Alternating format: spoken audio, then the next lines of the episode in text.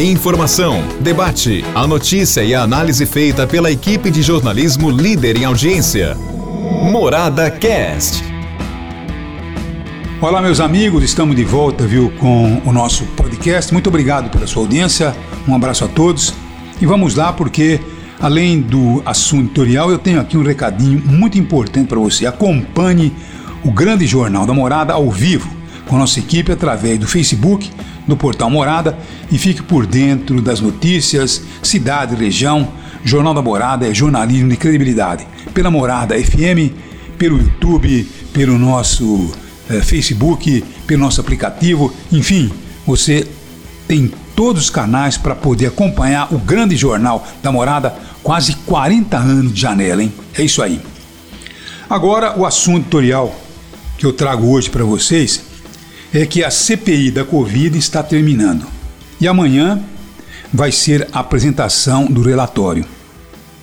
Eu, sinceramente, não tenho nem um pouco de simpatia por alguns elementos que compõem a cúpula da CPI. Renan Calheiros e alguns outros que estão ali compondo exatamente o G7 dessa CPI eh, da Covid.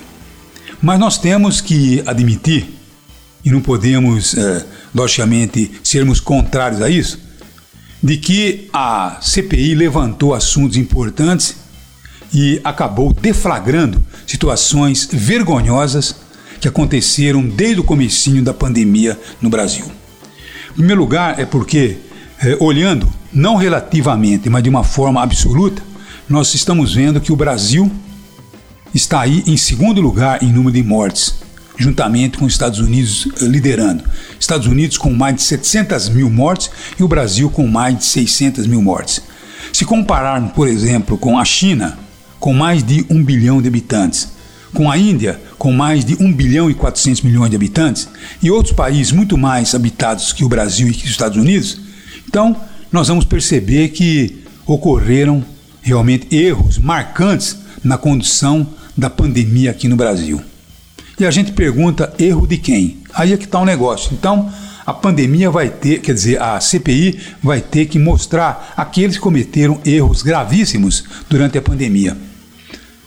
Eu, sinceramente, não me arriscaria aqui dizer quais seriam os indiciados que deveriam ir para a cadeia, porque alguns deles merecem realmente a cadeia em função de tantas mortes que poderiam ter sido evitadas. Mas olha, o presidente Bolsonaro, por exemplo, não foi ele que criou o vírus, mas ele teve uma participação incrível de apoio ao vírus. Verdade ou não? Porque o Bolsonaro, desde o início da pandemia, ele foi totalmente contrário. Primeiro, ele começou dizendo que era uma gripinha. O Drauzio Varela também disse isso, mas o Drauzio Varela soube no momento exato voltar atrás. Não, não, errei, não é uma gripinha, não.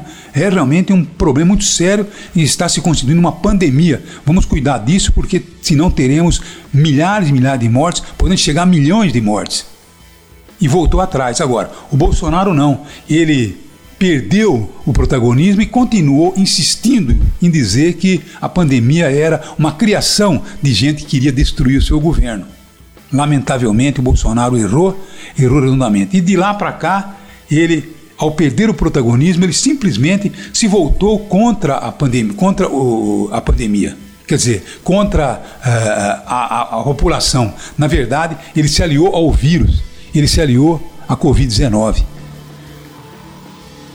Acabou desdenhando a vacina, acabou acreditando em tratamento ineficaz, acabou estimulando o não uso da máscara, quer dizer, ele esteve aliado ao vírus.